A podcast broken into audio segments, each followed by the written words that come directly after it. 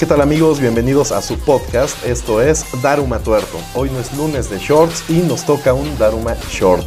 ¿Cuál es el tópico de hoy? De Chimalhuacán a Acapulco. De Chimalhuacán a Acapulco. Y es continuidad de Los ovnis, el ovni de Francia, la Ah. segunda parte. Garganta de Gato. Garganta de gatos. ajá. Excelente. Vámonos con este Daruma Short.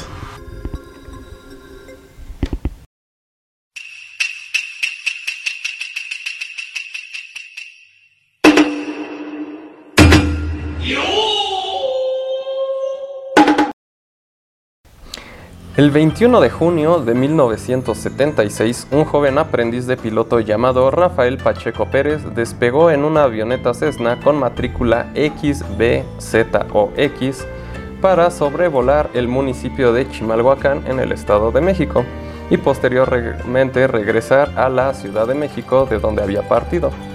Cabe aclarar que era uno de los primeros vuelos que Rafael realizaba por su propia cuenta. De hecho, era su primer vuelo solo. O sea, ya había volado anteriormente con, acompañado del instructor. Ajá. Y este fue su primer vuelo solo. Así es. Eh, sin embargo, tras unos minutos de vuelo, la aeronave desapareció por completo de los radares de la Ciudad de México. Sin tener registro de lo que sucedió en el Inter, una hora después aparece en el paradisíaco puerto de Acapulco, en el estado de Guerrero. Según blogs y periódicos en donde se publicó esta historia, esta ruta lleva alrededor de tres horas en ser cubierta por una, por una aeronave de esas características. ¿Neta?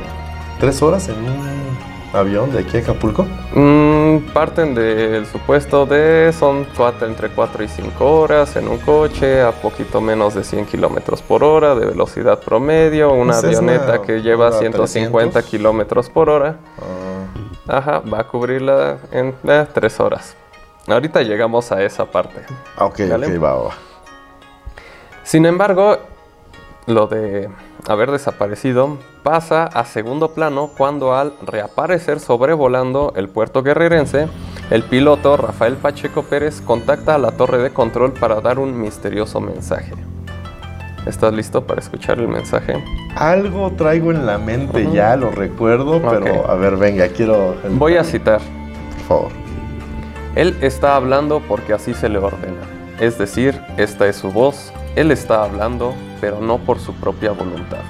Lo estamos utilizando a él como si fuera un micrófono. No importamos mucho ni de dónde somos, ni de dónde venimos. Básteles saber que nosotros somos seres de este universo al que ustedes pertenecen. Nuestro planeta está a muchos años luz. Nosotros somos físicamente iguales a ustedes. Les vuelvo a repetir que todas las razas del universo somos físicamente iguales. Ustedes no están solos en el universo y hay otras razas que estamos alejados de ustedes, pero les estamos observando. Ok, ok. Ese fue el mensaje y está la grabación. Vamos a dejar tanto Por favor, en el blog ponla aquí al final. como al en final este programa, ajá, Sí, la sí. grabación original. No manches. El controlador aéreo Carlos de, de Crechi, ¿cómo se pronuncia? Creshi. Crechi. Eh, quien recibió este mensaje fue quien, supongo que por protocolo, dio aviso a las autoridades del aeropuerto sobre el comportamiento del piloto de la aeronave y solicitó que cerraran las pistas para aguardar a este piloto a que descendiera. Aquí Torre de Control llama a Carlos de Creshi. Viene un pinche güey bien drogado. A bordo de aeronave. exactamente. Hasta el culo. Háganse un lado porque se va a estrellar. Ju- Mm, No puedo haber dicho sí. nada distinto. Sí, sí, sí, exactamente, sí. Rafael Pacheco dio unas cuantas vueltas más sobre la zona diamante para posteriormente aterrizar sin contratiempos. Una ¿En vez dónde? la- ¿Allá en Acapulco? Sí, en Acapulco. En Acapulco. Ajá. Ok, va. Una vez la avioneta en tierra, un técnico de Aeroméxico la inspeccionó para dar parte de que el combustible en la aeronave estaba prácticamente completo. Cosa rara, pues este trayecto lo hubiera consumido en su totalidad casi. Ok. De ok, Ciudad de. México a Acapulco en una avioneta Cessna de ese tipo. Ya sé que va a salir el mamoncito piloto después. que es avioneta, se dice avión ligero, chinga tu madre, es avioneta. Ajá, Bueno, tras ese tiempo no de esa Acapulco, distancia, Todo está bien. Eh, se hubiera consumido casi todo el, el combustible. Sin embargo, casi completo. Qué curioso. Rafael Pacheco fue detenido para ser sometido a estudios, en especial por la sospecha de que estaba drogado.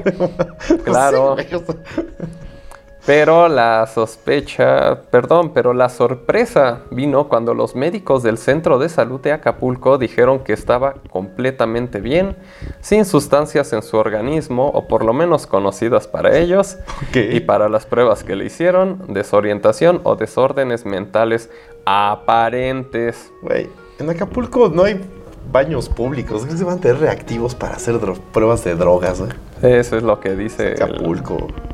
De hecho, eh, de ese día hay constancia en la Secretaría de Comunicaciones y Transportes, o sea, Sí, ellos fue lo un tienen caso bien. sí. totalmente documentado. Sí, está- fue está real y transparente, todo. sí. Ujú.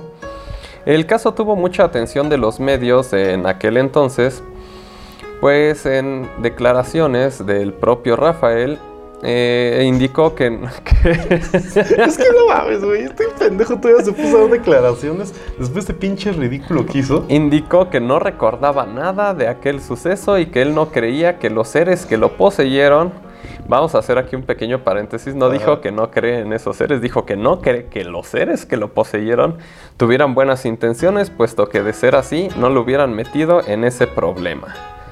Ah. Y también cabe aclarar que no volvería a volar jamás. No, pues claro, güey. Es un pinche loco. O sea, si no es un drogadicto, es un pinche loquito pendejo.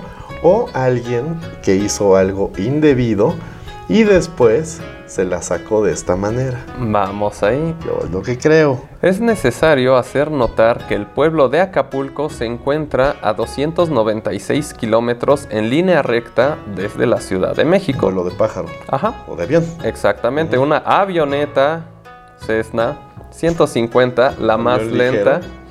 Ajá. Ajá, tiene una velocidad máxima de 200 kilómetros por hora y velocidad crucero de 196, o sea, lo mismo. Parecido. Por lo que este recorrido se realiza en hora y media, Exactamente. no en las tres horas que afirman los blogs y notas. No, no, lo que es que esos pendejos agarran el Waze y dicen, ah, mira, te das la vuelta por aquí y No, llegas en los por aquí". 70 Agarraron Tampoco guía se- roji, güey. Tampoco se Calculaban. indica cuánto tiempo llevaba volando cuando desapareció ni la ubicación exacta, por lo que bien pudo haber llevado ya alrededor de 30 minutos en el aire con rumbo hacia el puerto y apagar el transpondedor. Se desaparece una hora, vuelve a aparecer y justo en tiempo. Sí, Sin problema. totalmente de acuerdo. Ajá, De hecho, es en- exactamente la hora y media que se perdió. exacto, sí, sí. Y bien o sea, se perdió una hora. Y aterrizar en algún lugar, Ajá, entregar la mercancía que tengas que entregar, exactamente. llenar el tanque de combustible para Eh, ajá. regresar a la Ciudad de México, tal vez, tal vez no. Y después, pues hizo su pendejada de jalar para el pueblo de Acapulco. Este caso nos recuerda que hay que tener un poco de discernimiento y capacidad analítica para no caer en notas sensacionalistas, ya que el trasfondo de los hechos puede ser Sí, o más claro. sencillo o más perverso de lo que parece.